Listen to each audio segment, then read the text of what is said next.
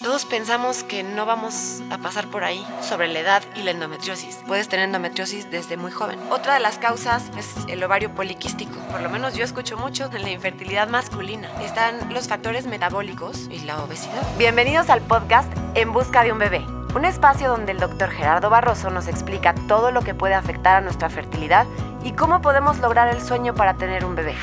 Bienvenidos al segundo episodio del podcast En Busca de un Bebé. Este podcast es un nuevo proyecto en el que el doctor Gerardo Barroso será nuestra guía para ayudar a todas esas personas que se enfrentan a la infertilidad y que quieren ser papás.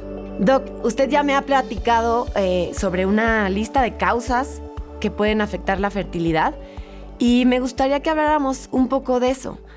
Eh, a mí, de las que pues, más me suenan, es la endometriosis.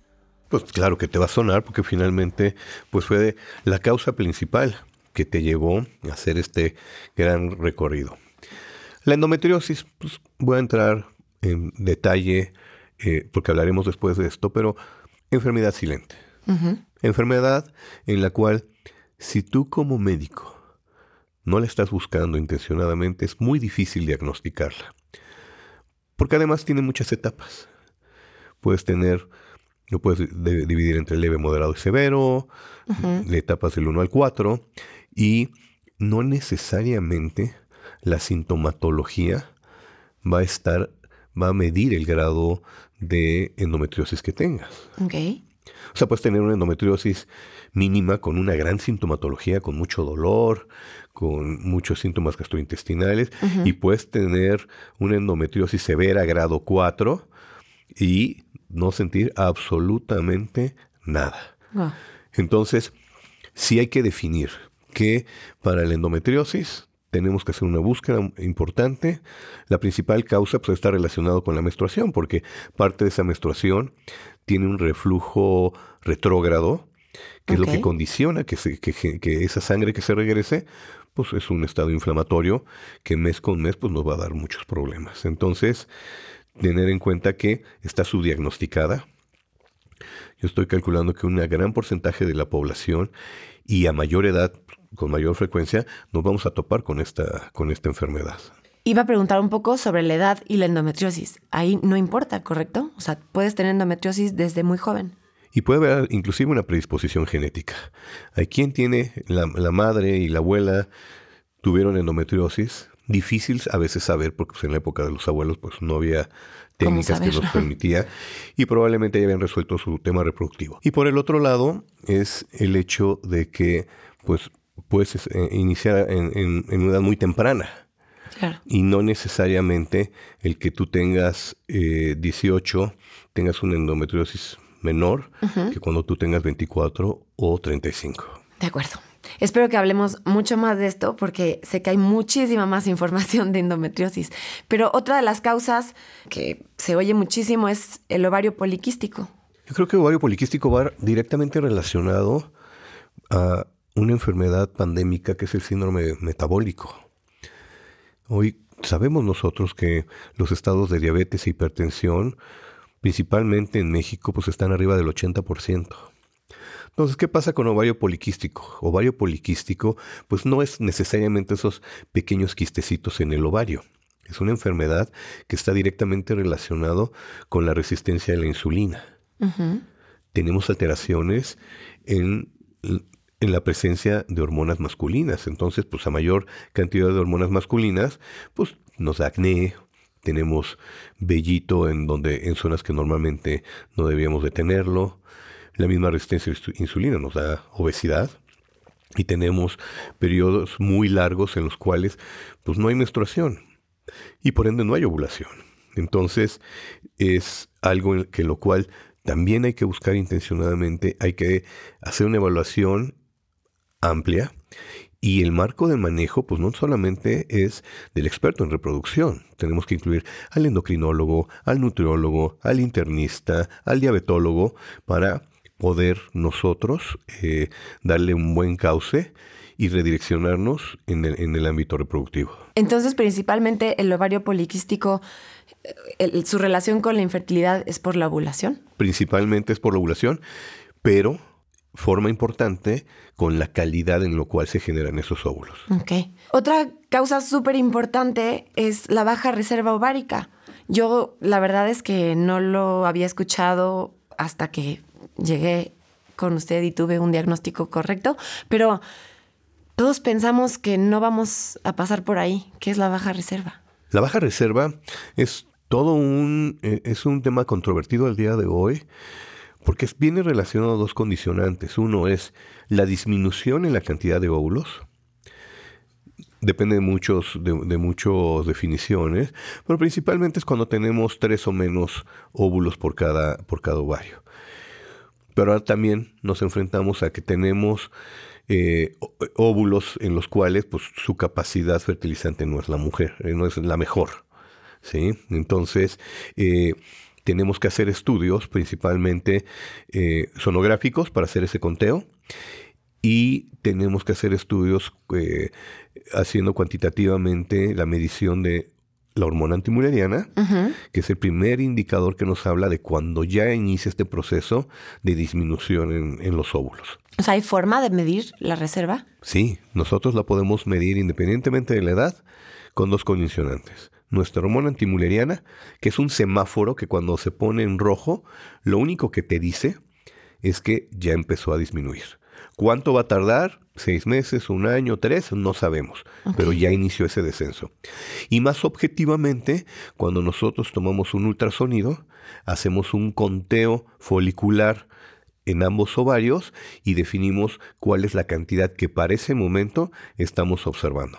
Entonces, ¿Es diferente tener baja reserva ovárica que mala calidad de los óvulos? O tener ambas.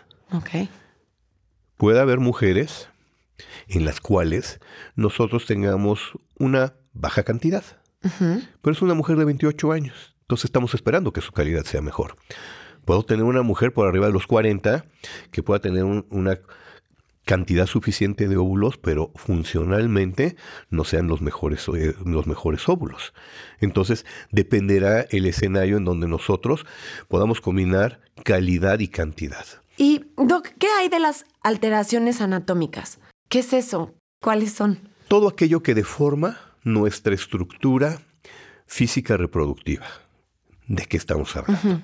Pues si yo tengo el útero y este se comunica con los ovarios a través de las trompas, cualquier evento que pueda alterar esa anatomía, esa condicionante de normalidad, pues me afecta. Por ejemplo, yo puedo tener un, proceso infeccioso, puedo tener endometriosis o puedo, tener cualquier otra, una cirugía previa. Y ese proceso inflamatorio generará cicatrices. Entonces, pues me van a obstruir las trompas.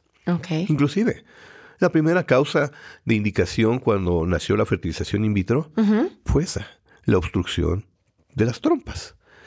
O la más conocida, por ejemplo, después de que uno tiene dos o tres bebés, pues recurre a la ligadura de las trompas, la salpingoclasia. Entonces, ahí nosotros interrumpimos ese camino fisiológicamente establecido, ¿sí? y en la cual siempre es importante revisarlo. Ok, y hay, supongo hay, hay más, ¿no? O sea, hay úteros que tengan alguna, igual, también alguna alteración anatómica. Hay una, hay una clasificación de alteraciones en los úteros, nosotros llamamos alteraciones müllerianas. Ok. Que se generan desde previo al nacimiento y que tiene que ver con la forma del útero. Hay úteros que son dismórficos, hay úteros que son únicos o tienen una trompa, o tenemos ausencia del útero. ¿Ausencia de plano? Podemos tener ausencia de, de ese útero, en la cual pues nunca se formó. Tal vez tenemos alguna, algunos esbozos de, del ovario. ¿Y eso podríamos decir que es relativamente fácil de ver? O sea... Es, sí, como te había mencionado, todo es fácil si, sabes dónde buscarlo. Ok. Otra de las causas que por lo menos yo escucho mucho, supongo que usted más, la infertilidad masculina. Y es un punto que hoy cada vez toma mayor connotación. La infertilidad masculina ha sobrepasado como causa de infertilidad a la infertilidad femenina. ¿De verdad? Te platicaré que en los últimos tres años ha habido una disminución progresiva, no solo de la cantidad, sino de la calidad del espermatozoide, que cada vez se va más, se va directamente reflejado con nuestros hábitos. ¿Por qué? Porque nos encontramos con una baja, baja cantidad espermática en hombres con mayor obesidad, con problemas metabólicos, con alteraciones en, la tiroides que hay que resolver. Inclusive, eh, en algunos de ellos, pues hay que hacer estudios genéticos para definir si esa infertilidad tiene un concepto eh, genético detrás de todo eso como causa. Entonces, desde la primera visita que hagamos, es sumamente importante hacer una evaluación rápida de qué está pasando con ese espermatozoide. Y aquí me regreso a lo que platicamos en el episodio número uno.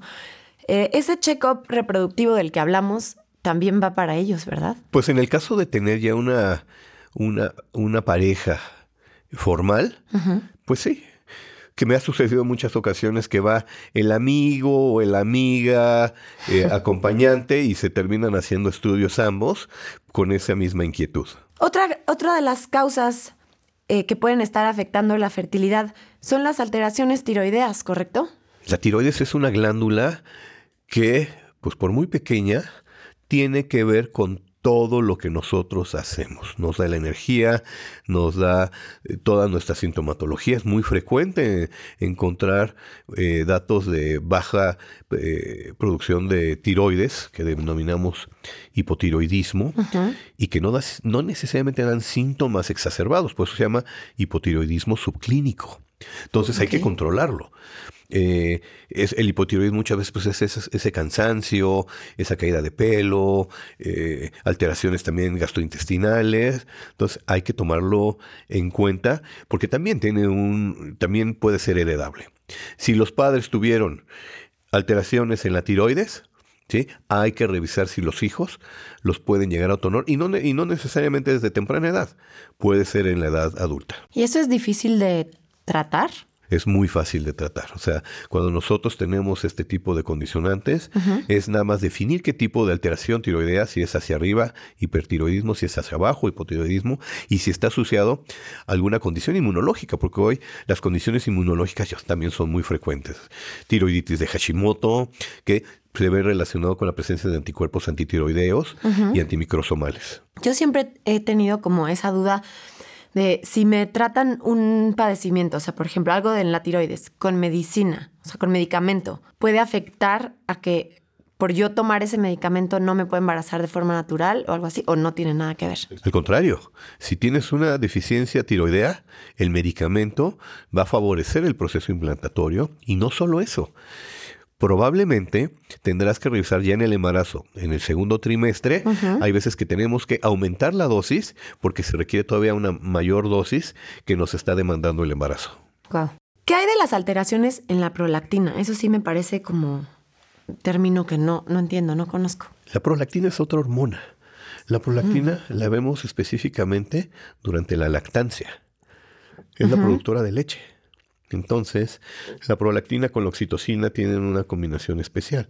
¿Qué es lo que sucede? Que se produce en a nivel, hay una parte en, el, en, nuestro cerebro que es el hipotálamo y la hipófisis. Entonces, ahí se produce. Entonces, cuando tenemos niveles elevados de prolactina, primero estudiarlo. Si nuestros niveles son extremadamente elevados, arriba de 100, vale la pena hacer una evaluación por tomografía o resonancia de lo que se llama la silla turca. Y si no, que en una gran cantidad no tiene una causa definida, damos medicamento para controlarlo y que en las primeras seis semanas vamos a encontrar niveles muy normales. Pero, ¿y si es la, si, si la prolactina es la hormona que genera la leche, ¿por qué la tendríamos? O sea, entiendo que algo está mal, pero ¿por qué se sube o algo si no estamos ni siquiera embarazados? Es una gran pregunta. Simplemente a veces no tenemos esa, esa respuesta. Como hay una interacción en un escenario eh, de neurotransmisores, puede subir y no encontramos absolutamente ninguna causa que le esté generando. Guau, no sabía. Si tenemos alguna infección, ¿eso puede afectar? Hay de infecciones e infecciones. Hay infecciones que se colonizan en, dentro de vagina y que son específicas de, vagina. Pero hay infecciones que no solamente colonizan vagina, tienden a subir a través del cuello uterino, llegan a la cavidad, alcanzan las trompas y pueden generar procesos bastante, bastante fuertes en, relacionados con inflamación. Cuando hablamos de clamidia, microplasma y ureaplasma, son agentes que se colonizan en esas áreas. ¿Qué pasa? Que la trompa uterina, pues el diámetro de ese conducto es muy finito. Entonces cualquier inflamación la obstruye. Entonces, pues no solamente nos impide el embarazo, lo que platicábamos de estas alteraciones anatómicas, sino que si llega a haber embarazo, pues nos aumentan riesgos de embarazos ectópicos, embarazos que en vez de llegar directamente e implantarse dentro de la cavidad, pues se quedan en la trompa. Entonces, eh, hay que tener en cuenta que hay que hacer ese tipo de evaluaciones, porque pues, podemos ver que todo se ve bien, y el hecho mismo de haber tenido el antecedente de una infección de esta naturaleza, ¿sí? nos prenda, nos prendan ciertos focos para ir a buscar específicamente si no ha generado alguna, alguna alteración anatómica. Voy a hacer una pregunta porque sé que no hay preguntas tontas, pero probablemente no tengan nada que ver. Si tengo una infección en otro lugar del cuerpo, o sea, que no tenga nada que ver con el aparato reproductor, ¿podría afectar también? Difícilmente. A ver, realmente eh, hay condiciones en las cuales, te voy a poner ejemplo, hay veces que tenemos infecciones gastrointestinales y luego se manifiestan a nivel urinario.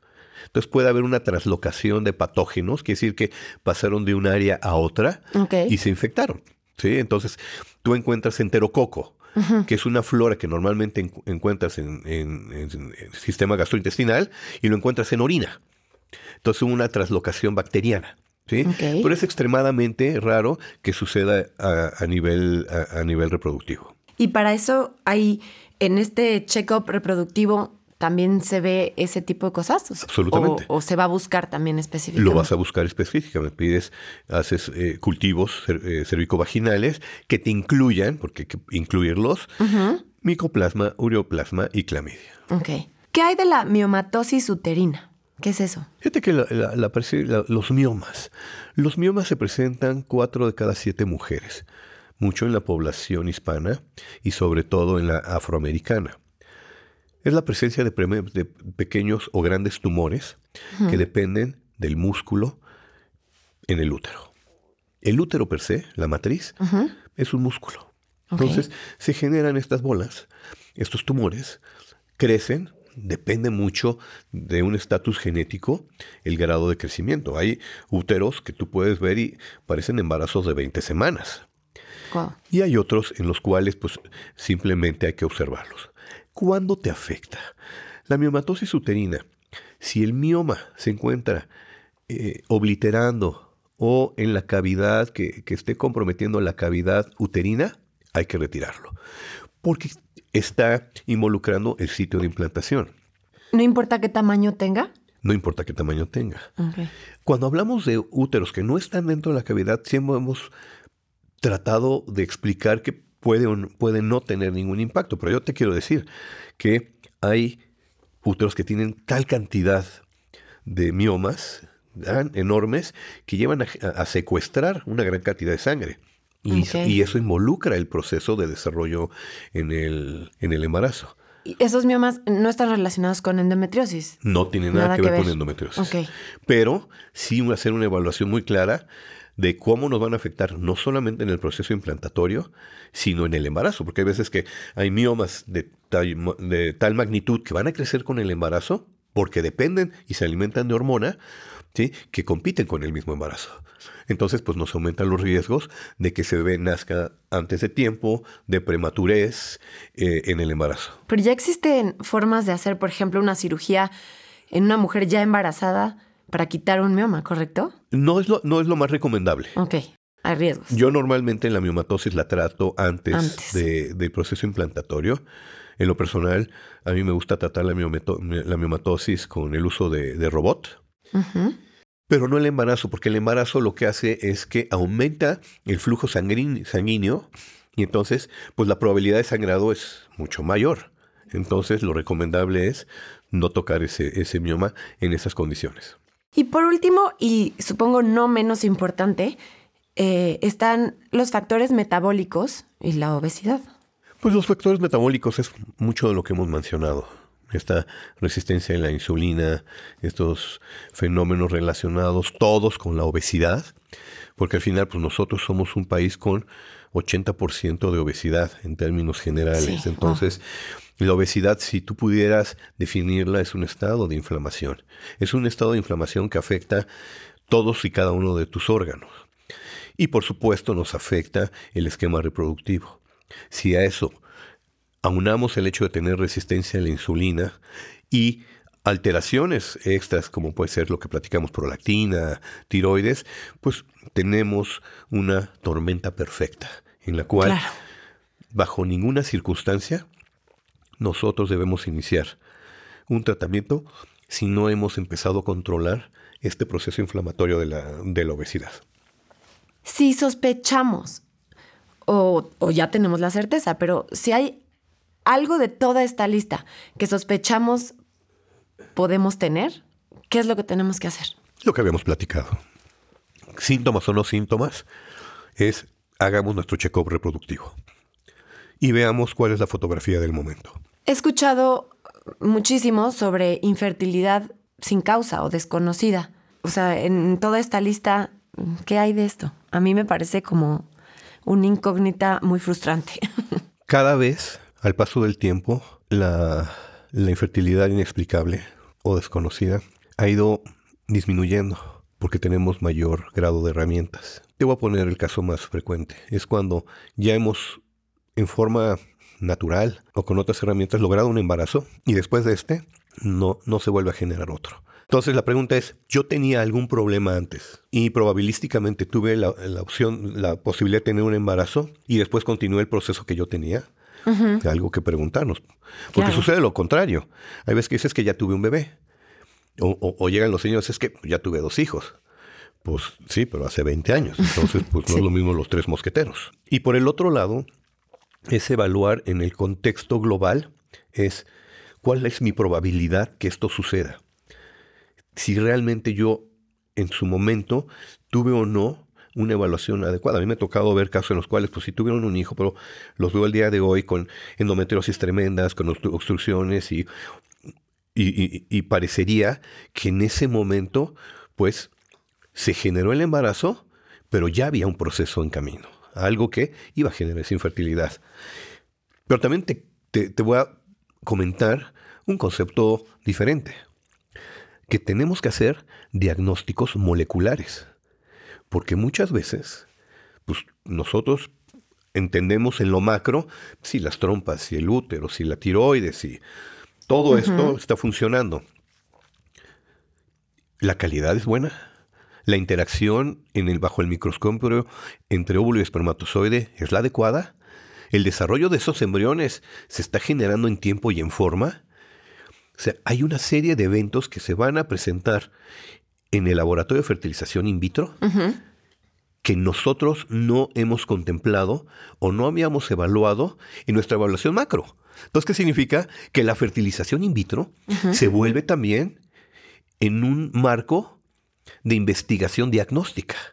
Porque ahí, ahí empiezas a observar, es que tuve una menor cantidad de óvulos. Hay que ver si fue una inducción adecuada para, para esa persona o los medicamentos adecuados que necesitamos. Es que de 10 óvulos me fertilizaron 4. ¿De qué dependió? ¿De la calidad del óvulo o, de, o del espermatozoide? O que sí tengo embriones, pero del tercero al quinto día, que se lleva la activación genómica, yo tenía esos cuatro o cinco embriones y solamente alcancé uno. Ah, también es la expresión en esa fase del papel que tiene el, espermatozoide. Entonces, hay cosas que podemos todavía evaluar a profundidad en lo micro cuando nosotros estamos hablando de infertilidad inexplicable. Bueno, aquí como del lado de, de, paciente, tengo que decir que honestamente en mi, en mi caminar de 10 años, en mi travesía de clínicas y médicos, honestamente siento que para muchos fue muy fácil diagnosticar así, infertilidad desconocida. Y hasta que llegué a sus manos, doctor, fue cuando sentí que realmente alguien estaba buscando ¿no? las causas de mi diagnóstico. Pero bueno, Pues gracias por acompañarnos en el segundo episodio de En Busca de un Bebé un podcast para informar a todas las parejas que buscan un embarazo cómo lograr un bebé en casa. En busca de un bebé. Compartan con nosotros todas sus dudas y escríbanos a nuestras redes sociales arroba clínica nacere, arroba dr Gerardo Barroso y arroba Aldon Sabeles. O pueden llamar para agendar una cita y aclarar todas sus dudas con el doctor Gerardo Barroso al teléfono 5591 350120. Los esperamos cada semana en un episodio de En Busca de un Bebé, un podcast para todas las personas que buscan ser mamás y papás y no lo han logrado.